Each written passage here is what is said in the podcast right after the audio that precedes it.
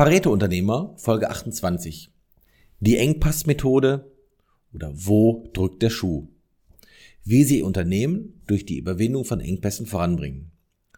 Und nachdem Sie diese Podcast-Folge gehört haben, verstehen Sie das Engpassprinzip, lernen anwendbare Strategien kennen und sind inspiriert durch die Geschichte und wie zum Beispiel historische Konzepte wie das Liebigsche Minimumgesetz in die moderne Unternehmensstrategie übertragen werden können.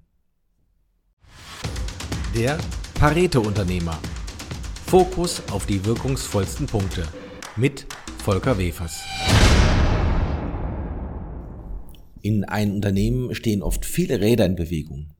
Aber warum scheint es manchmal nicht voranzugehen? Der Schlüssel könnte in einem Engpass liegen, der das gesamte System bremst.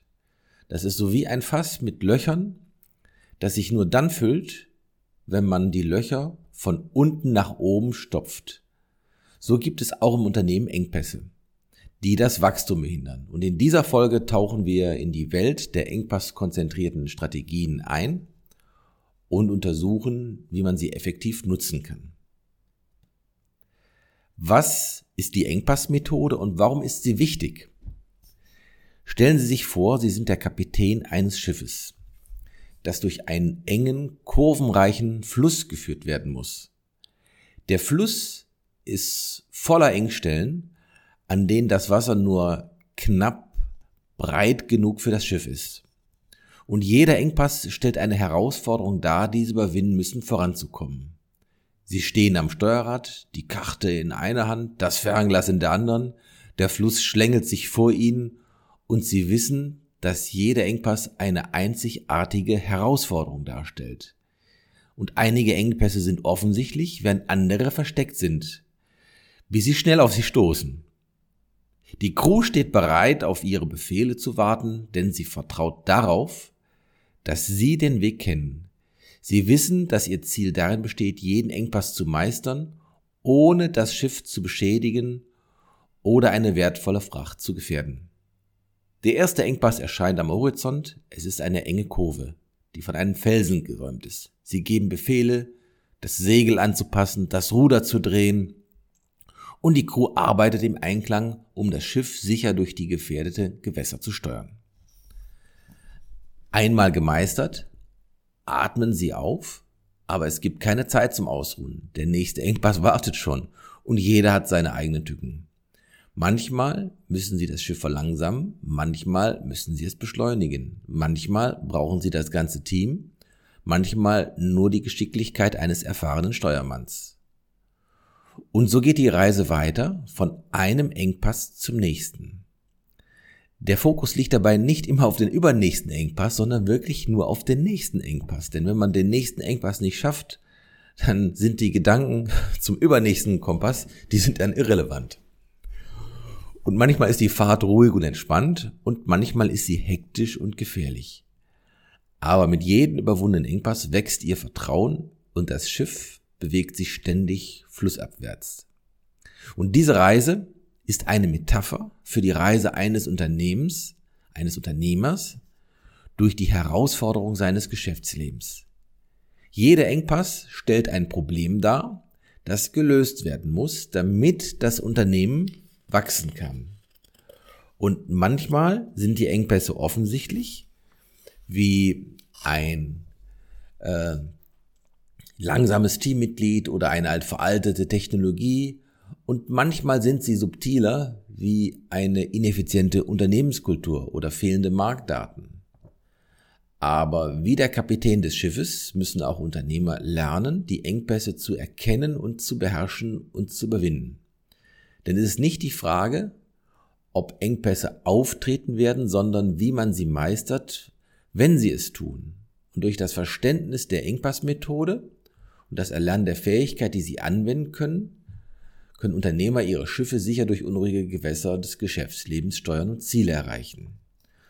Und dabei kommt es darauf an, den Fokus auf den jeweiligen Engpass zu legen und nicht gleichzeitig viele Prioritäten äh, zu haben. Denn durch den Engpass lösen sich meist viele andere Probleme, bis der nächste Engpass auftaucht. Also das Geheimnis liegt daran, den Engpass zu erkennen und den Fokus zu finden. Beispiele in Unternehmen dafür sind zum Beispiel Verbesserung der Produkteffizienz. Wenn eine Produktlinie als Engpass identifiziert wird, könnte der Engpass darin bestehen, in moderne Maschinen zu investieren oder Mitarbeiter in neueste Technologien zu schulen. Weiteres Beispiel Optimierung der Lieferkette. Ein Engpass in der Lieferkette könnte durch Engagements wie Einführung eines besseren Bestandmanagementsystems oder die Verbesserung von Lieferantenbeziehungen äh, überwunden werden. Oder Stärkung der Unternehmenskultur. Wenn die Unternehmenskultur das Wachstum hemmt, könnten Engagements, Maßnahmen wie Teambildung, Events oder Implementierung von Mitarbeiter, äh, Anerkennungsprogrammen hilfreich sein. Weiteres Beispiel ist die Erhöhung der Marktreichweite. Wenn der Engpass im Marketing-Lead liegt, könnten neue ähm, Maßnahmen wie das Erstellen einer Werbekampagne oder die Optimierung ähm, des Online-Präsenzabhilfe schaffen oder äh, Einführung eines CM-Systems. Diese Beispiele zeigen, dass es im Unternehmen spezifisch zielgerichtet und oft kreativ sein kann, einen Engpass erfolgreich zu meistern. Und die Relevanz der Engpasskonzentration für das effiziente Wachstum ist, ähm, das ist ein strategisches Konzept, das sich auf die Identifizierung und die Lösung des Hauptengpasses konzentriert, der das Wachstum eines Unternehmens behindert. Und die Relevanz dieser Methode für effizientes Wachstum liegt in mehreren Schlüsselbereichen. Der Schlüsselbereich eins ist natürlich die Priorisierung. Weil wenn man nicht die Engpässe priorisieren kann, dann nutzt die ganze Strategie nichts, weil dann hat man gleichzeitig ganz viele Baustellen und alle sind gleich wichtig. Man muss priorisieren. Und indem man sich auf den Hauptengpass konzentriert, kann das Unternehmen seine Ressourcen und seine Anstrengungen auf das Problem lenken, das dann am dringendsten gelöst werden muss. Und dies vermeidet die Streuung und Ressourcen erhöht die Effizienz. Das ist der schwierigste Punkt in der Praxis. Dann gibt's nochmal äh, auch die kontinuierliche Verbesserung. Und das ist im, im japanischen Management auch Kaizen äh, bekannt. Das ist ein Ansatz, bei dem ständig kleine Verbesserungen vorgenommen werden, um die Leistung eines Unternehmens, eines Prozesses, eines Systems zu steigern. Ähm, und ein, da kommt man zu der Frage, zu der spannenden Frage, wie identifiziert und löst man Engpässe in einem Unternehmen? Ähm, fangen wir mit einem Praxisbericht an. Ein florierendes Unternehmen sah sich plötzlich in einen Wachstumsstopp gegenüber. Es war an der Zeit, tief in die Unternehmensstruktur einzutauchen und Engpässe zu identifizieren und zu beheben. Da gibt's Techniken zur Identifizierung von Engpässen. Was macht man? Also erstmal Lokalisierung des Engpassbereiches. Wo könnte der liegen? Da sind mir meiner meiner Laufbahn eigentlich vier Bereiche immer wieder aufgefallen. A ist der Bereich Cash. Das hat mit Liquidität zu tun. Wenn zu wenig Liquidität da ist, dann funktioniert gar nichts. Die Rentabilität ist zu gering. Und dann müssen damit Strategien zur Liquiditätssteigerung oder, wenn die Rentabilität nicht passend ist, Geschäftsmodelloptimierung gefunden werden. Sonst nutzen alle nachfolgenden Anstrengungen nichts. Das kann aber auch B, der zweite Bereich sein, wo dann der, der Schwerpunkt ist, ähm, im Bereich Strategie. Wenn die Positionierung zu schwach ist oder die Angebotsgestaltung äh, nicht gut ist, dann äh, erfordert das Verbesserungen und äh, Differenzierungen. C könnte der Engpass aber auch im Bereich Personal und Team liegen. Ne? Zum Beispiel ein Fachkräftemangel, der deutet auf die Notwendigkeit einer äh, bessere Mitarbeitergewinnung hin oder Mitarbeiterbindung. Oder D, der Engpass liegt im Bereich der Exekutive.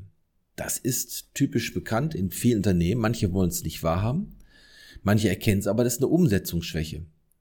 Das ist, dahinter verbirgt sich auf die dringende Notwendigkeit zur Optimierung von Prozessen, äh, Software-Tools und Ressourcenverteilung.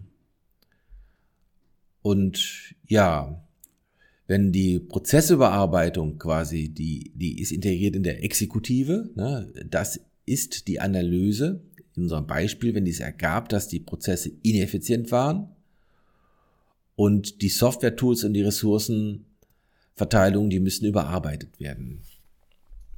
So, ein Beispiel dafür, für ein Software-Tool wäre die Einführung eines CRM-Systems, was immer noch viele Unternehmen nicht haben. Wie kommt man aber sonst noch an die Mitarbeiterbefragung ran? Das Unternehmen in unserem Beispiel, in unserer Situation, kann eine Mitarbeiterbefragung durchgeführt haben. Und durch das Befragung der Mitarbeiter, da wurden dann neue Gesichtspunkte kristallisiert, die dann priorisiert und in den Verbesserungsprozess integriert werden. Also die Mitarbeiterbefragung bringt nur dann etwas, wenn man das mit der Priorisierung verbindet. Ansonsten bekommt man sehr, sehr viele Baustellen aufgemacht und kann die gar nicht gleichzeitig alle äh, abarbeiten. Und dabei spielt natürlich nochmal äh, eine Rolle dass die Teamarbeit und die Führung. Und wichtig ist das Engagement der Mitarbeiter und die Einbeziehung, Befragung der Mitarbeiter ist in unserem Beispiel jetzt entscheidend gewesen, um Einblicke in die Engpässe zu erhalten, weil es andere Sichtweisen aufdeckt von äh, Leuten, die das Unternehmen sehr, sehr gut kennen. Mit einer starken Führung kann die Unternehmensleitung Prozesse steuern und mit klaren Zielen und offener Kommunikation begegnen. Und ja, in so einem Praxisbeispiel ergeben so eine Schlussfolgerung erst nach einer eingehenden Analyse und natürlich auch der Umsetzung der, der Strategien zur Lösung des Engpasses kann das Unternehmen wieder auf den Wachstumspfad zurückgeführt werden. Und die Lektion war ganz klar, Engpässe können in verschiedenen Bereichen auftreten und es erfordert eine sorgfältige Analyse, klare Strategien und die aktive Begleitung von Mitarbeitern und Führung, um sie zu überwinden. Ein weiter interessanter Ansatz ist, wie kann das Konzept des Liebigschen Minimumgesetzes auf Unternehmen übertragen werden. Ja, also Justus von Liebig, äh, Erfindung des Kunstdüngers, revolutionierte die Landwirtschaft. Er erkannte, dass das Wachstum einer Pflanze durch das knappste notwendige Element begrenzt wird.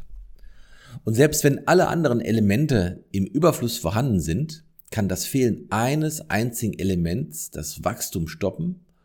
Und in der Pflanzenwelt sind dies Elemente wie Kali, Kalk, Stickstoff, Phosphor und Magnesium. Und dieses Konzept kann erstaunlich gut auf die Unternehmenswelt übertragen werden. In einem Unternehmen gibt es auch viele Faktoren, die für das Wachstum entscheidend sind, wie Nachfrage, Arbeitskraft, Kapital, Waren und Know-how. wenn einer dieser Faktoren fehlt oder nicht ausreichend ist, kann das Unternehmenswachstum behindert werden. Und wenn wir uns das nochmal genau anschauen, ist das Anwendung des Minimumgesetzes auf die Unternehmensressourcen. Ähm, statt Kali, Kalk, Stickstoff, Phosphor, Magnesium ähm, finden wir jetzt den Punkt Bereich Nachfrage. Das wäre jetzt vergleichbar mit dem Stickstoff. Ohne Nachfrage gibt es keinen Umsatz und ihre Marketingstrategien, Produkte, Dienstleistungen müssen auf die Bedürfnisse ihres Zielmarkts abgestimmt sein. Oder der Punkt Arbeitskraft wäre vergleichbar mit dem Kalk. Ne? Also qualifiziertes Personal ist entscheidend für den Betrieb.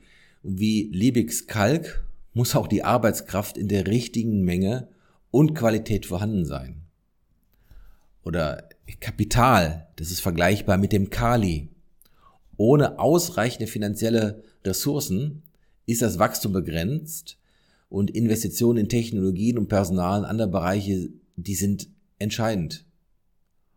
Oder der Punkt Waren, das ist vergleichbar mit, mit, äh, mit Phosphorsäure, um der Liebig-Welt zu bleiben.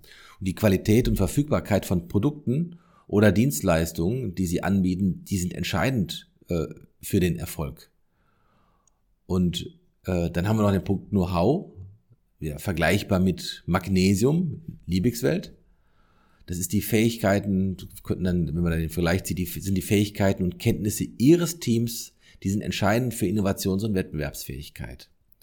Ja, und was ist die Schlussfolgerung? Das Liebig'sche Minimumgesetz bietet eine klare und einfache Metapher für das Unternehmenswachstum.